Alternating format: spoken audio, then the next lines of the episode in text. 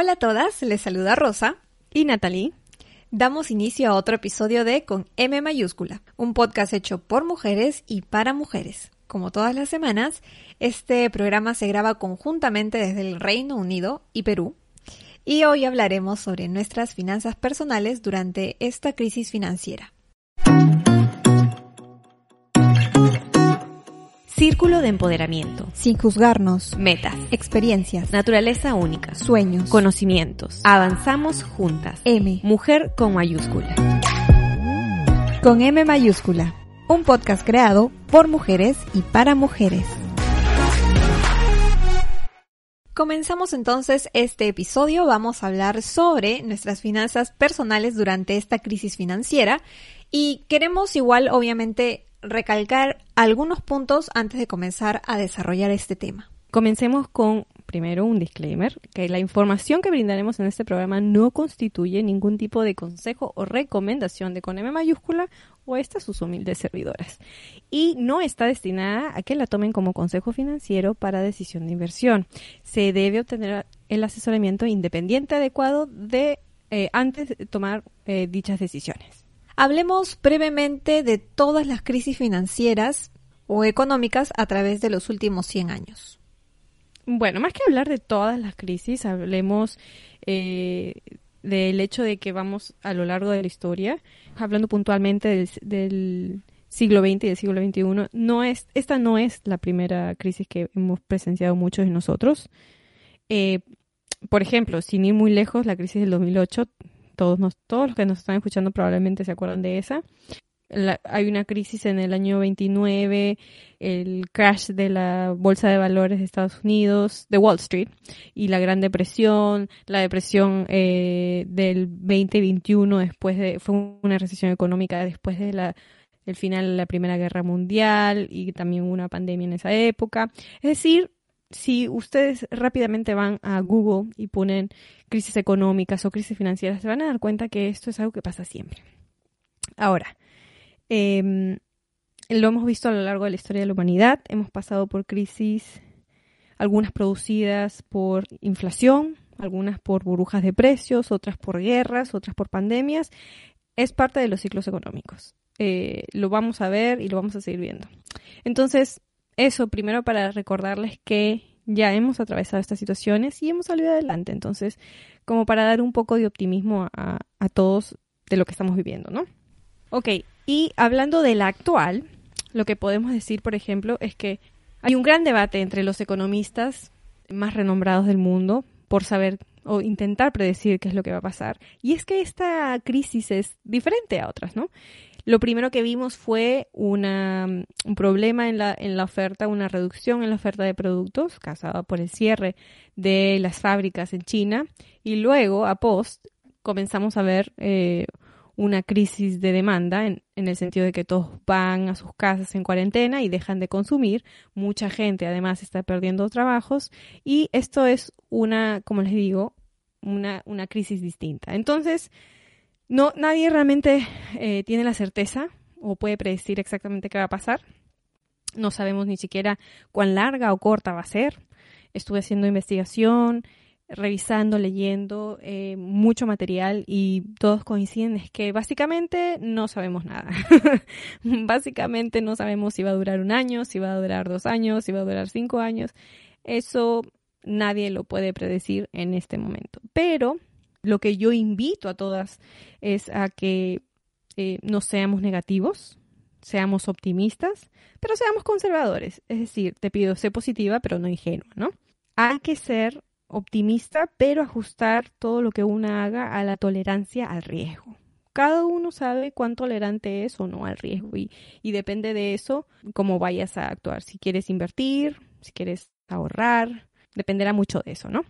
Ok, muy bien. Entonces, al darnos cuenta que obviamente no, el panorama no es tan claro, de todas maneras creo que podemos tomar algunos puntos y, tratar de aplicarlos, ¿no? Entonces, ¿qué medidas podemos tomar con nuestras finanzas personales? Si hablamos obviamente de los gastos, los ingresos que tenemos mensuales, si es que obviamente esta pandemia nos ha llevado a perder el trabajo y hay varias opciones, ¿no? De que, que puedan suceder dentro de esta, de este contexto financiero.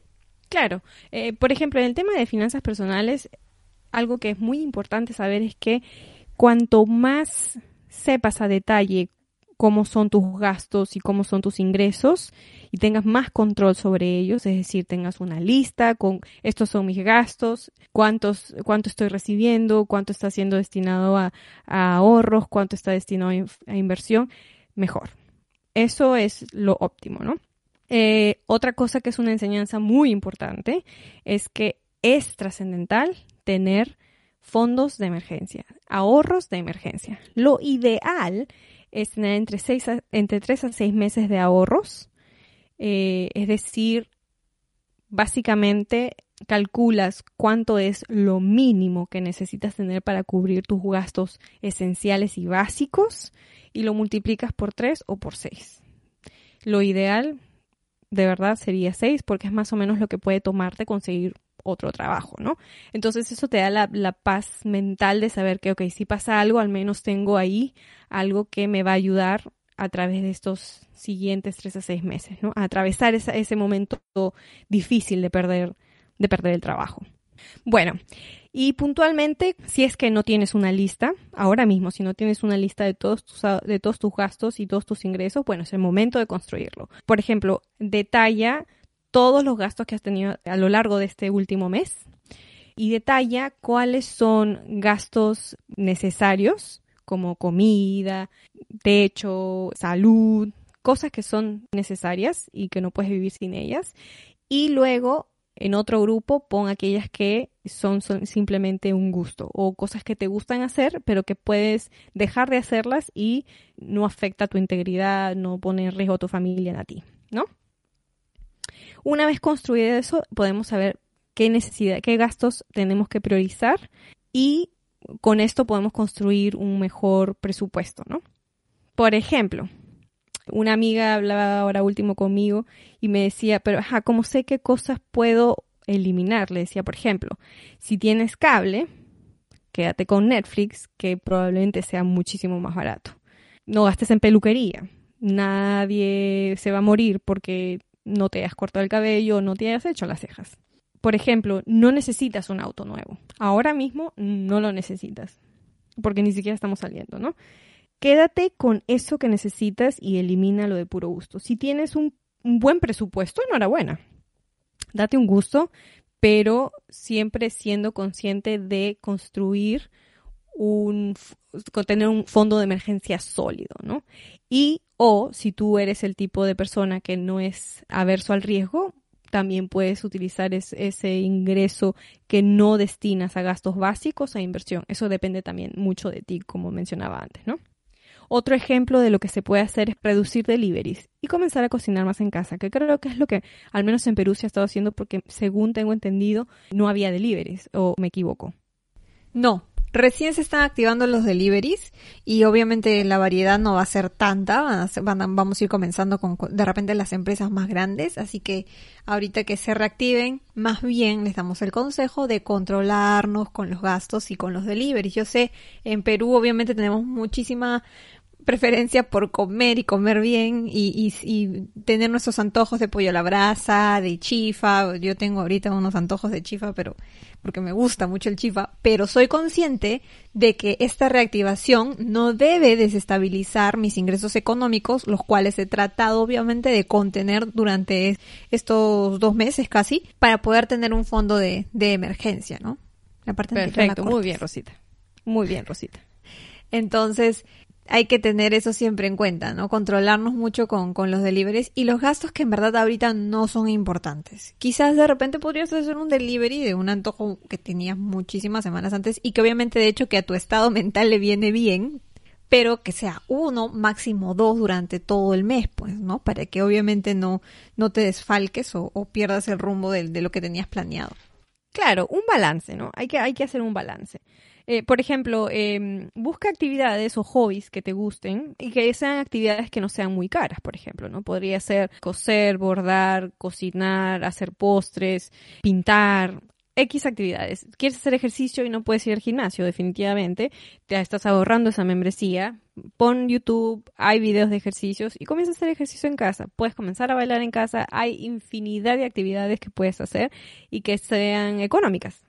Además, y esto es algo que hemos hablado antes, podríamos poner en nuestro presupuesto también un porcentaje de solidaridad. Em, si ya hemos cubierto las necesidades de nuestra familia o las necesidades de nuestro presupuesto personal, podemos perfectamente tener en consideración eh, tener un pequeño fondo para eh, ayudar, ya sea a personas de nuestro entorno, personas que nos, necesiten, puede ser un tío, una tía, un primo, una prima, o cualquier persona de nuestra familia o de nuestro entorno personal como amigos que pueden estar necesitando nuestra ayuda.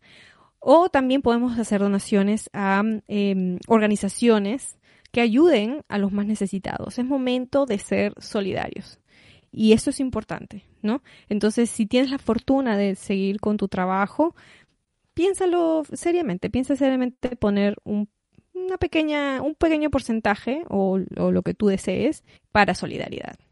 Y por último, algo que es muy importante recordar es que si en tu presupuesto obviamente en tu presupuesto probablemente ya hayas incluido tu pago de, por ejemplo, créditos hipotecarios o cualquier otro tipo de crédito, porque es, parte de tu gasto mensual.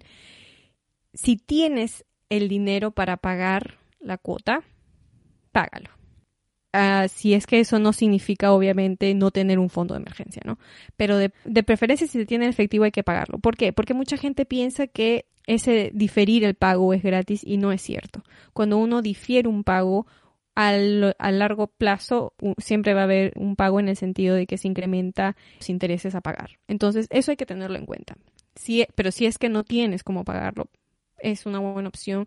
Muchos bancos están dando eh, a nivel mundial, eh, lo puedes ver en casi todas las economías, están brindando oportunidades para diferir pagos, ¿no? que es importante. En el caso pierdas el trabajo, entonces es momento de expandir todas nuestras opciones revisando nuestros talentos. Absolutamente, absolutamente. Por ejemplo, si pierdes el trabajo y estás en una industria que está altamente golpeada por la crisis, es muy recomendable que te tomes un tiempo para revisar tu currículum. Tú mejor que nadie sabes cuáles son tus talentos y cómo puedes transferir esos talentos utilizados en previos eh, puestos laborales y que te pueden servir para tener éxito en otro tipo de puestos y en otro tipo de industrias. Entonces, tómate el tiempo para pensar cómo contar esa historia. Algo que aprendí durante el MBA y que siempre te lo dicen, mucho más importante es cómo cuentas la historia. Hay historias que cuando las cuentas de la manera correcta son muchísimo más interesantes, ¿no? Entonces, tómate un tiempo para eso. Y si has perdido el trabajo, también planteate si es un buen momento para comenzar un emprendimiento. Algo bueno que pasa en las crisis es que toda crisis es una gran oportunidad, más en crisis como esta en las que hay un cambio profundo en el comportamiento del consumidor y donde de un momento a otro nacen necesidades o productos de productos o servicios que no existen en el mercado o que tienen que ser adaptados a las nuevas necesidades. Entonces, analiza si quizás también puede ser eh, buena oportunidad de crear un emprendimiento o, si tienes todavía un trabajo, eh, un ingreso adicional, ¿no? Eh, los populares cachuelos, ¿no? Como decimos en Perú. Los cachuelos son como los frilos o, los trabajos que te salen eventualmente que no son algo fijo. Les aclaramos ese término. Ahora, este emprendimiento no tiene que ser necesariamente algo grande. Puedes comenzar con algo pequeño. Lo que sí es importante es que sea innovador y, como mencioné antes, que sea algo que cubra las necesidades del consumidor, las nuevas necesidades del consumidor. Estuve, por ejemplo, hablando ya de los comportamientos del consumidor y cómo están cambiando.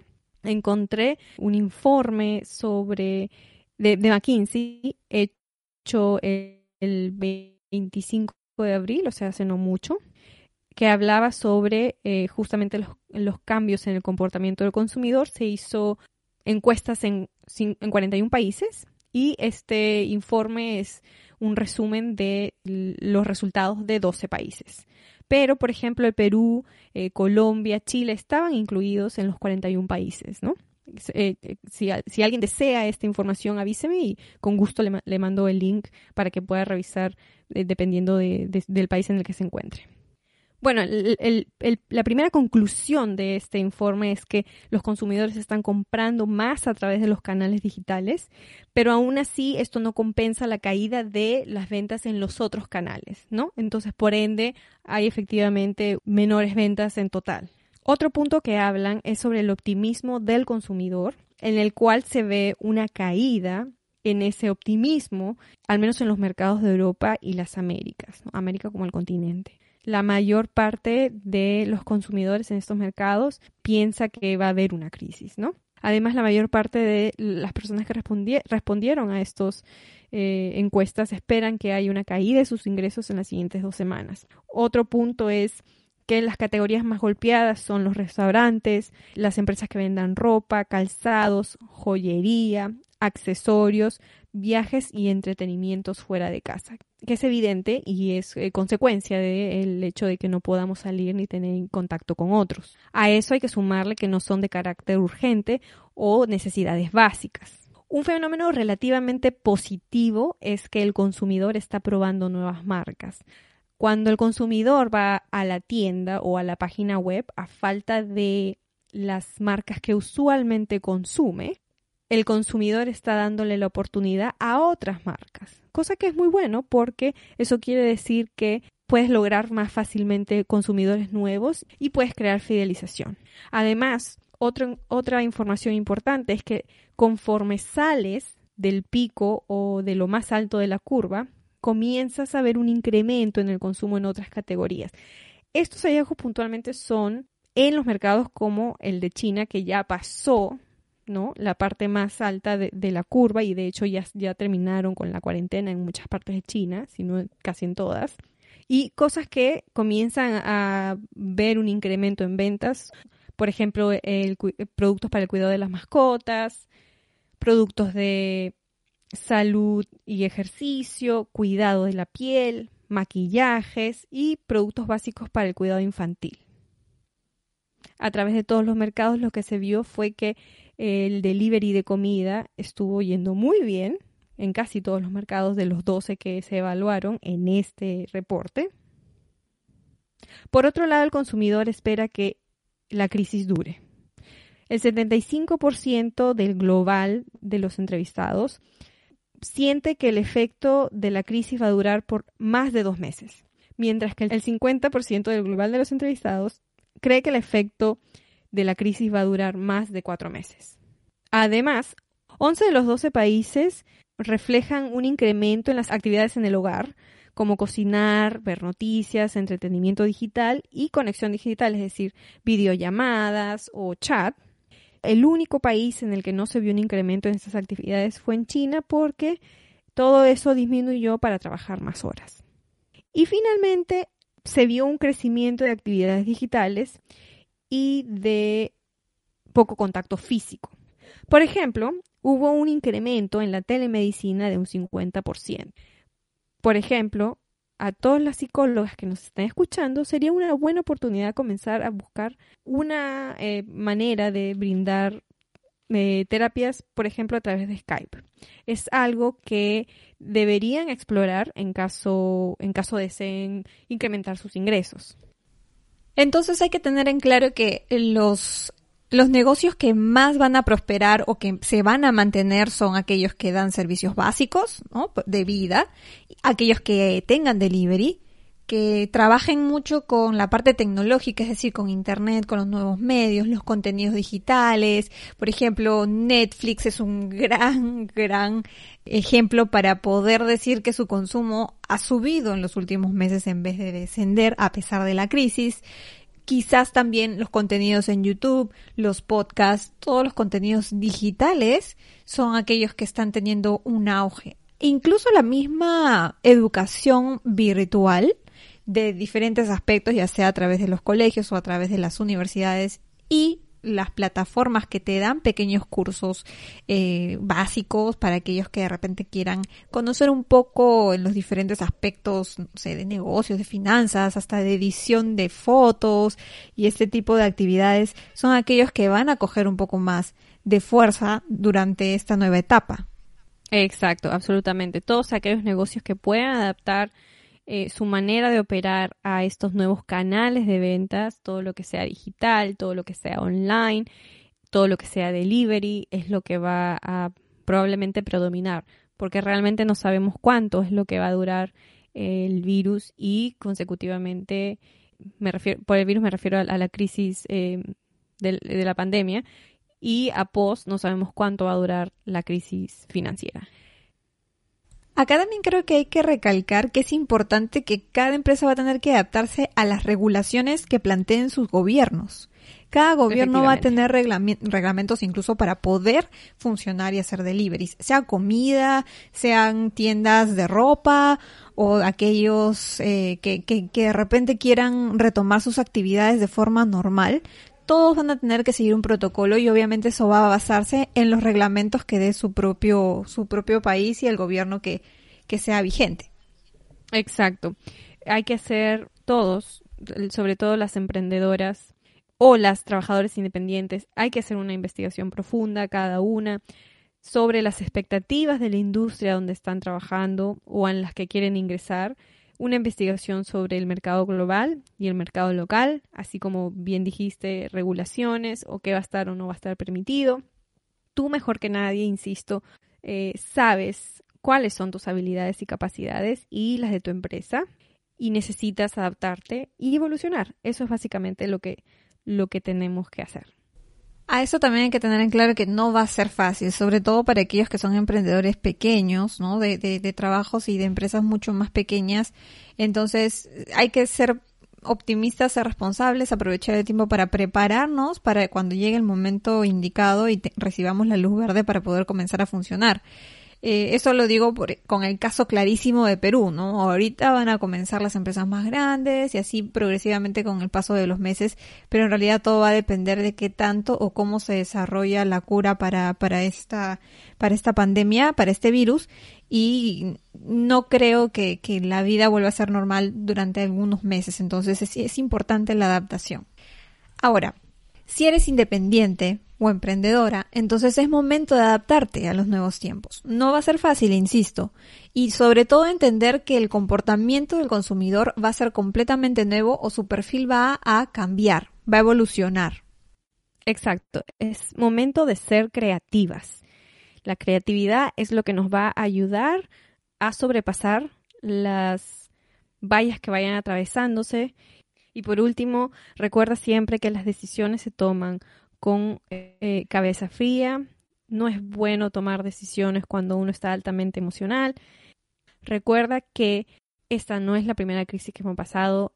Eh, a lo largo de la historia de la humanidad hemos pasado por cosas así y hay que mantenernos, como siempre les digo, positivas. Ser cautelosas, pero no perder el optimismo porque vamos a salir adelante.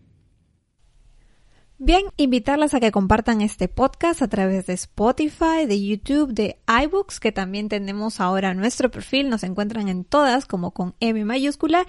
También pueden ingresar a nuestro blog www.com ahí encontrarán todos los episodios que realizamos hasta el momento y obviamente las redes sociales. En Instagram como con guion bajo M guion bajo mayúscula y en Facebook como con M mayúscula.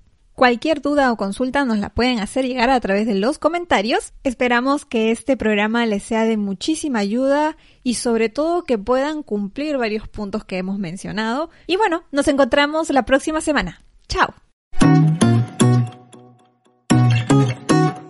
Círculo de empoderamiento. Sin juzgarnos. Metas. Experiencias. Naturaleza única. Sueños. Conocimientos. Avanzamos juntas. M. Mujer con mayúscula con M mayúscula, un podcast creado por mujeres y para mujeres.